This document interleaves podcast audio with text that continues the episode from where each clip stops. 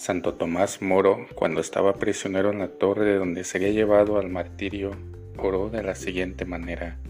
Dame, Señor, una manera de ser que ignore el aburrimiento, los lamentos y los suspiros. No permitas que me preocupe demasiado por esta cosa embarazosa que soy yo.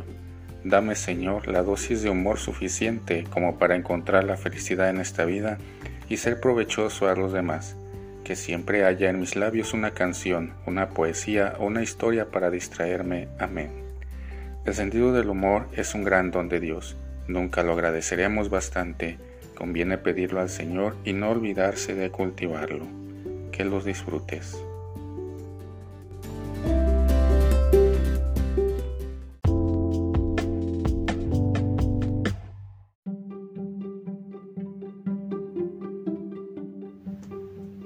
El eco.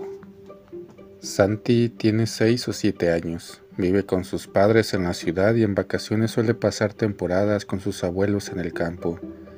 Un día jugaba a ser jinete montado en un bastón de su abuelo. Con todas sus fuerzas espoleaba a su caballo gritando Arre, arre, corre, corre. Y oyó que desde el valle cercano alguien repetía sus palabras. Desconcertado preguntó ¿Quién es? ¿Quién es? fue la respuesta. Cada vez más enfadado empezó a insultar al intruso. Tonto, imbécil. Pero la voz repetía sus insultos.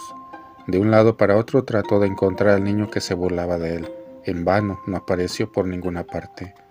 Volvió a casa disgustado y contó a su abuela lo ocurrido, cómo un niño escondido se había burlado de él y le había insultado.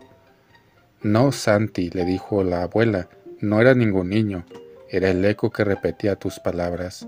Si en vez de insultos dijeras palabras amables, oirías palabras amables. Queridos hermanos y hermanas, se recoge lo que se siembra y nos devuelven lo que damos. Un cristiano tiene que ser un sembrador de paz y alegría. Que tengas un excelente día.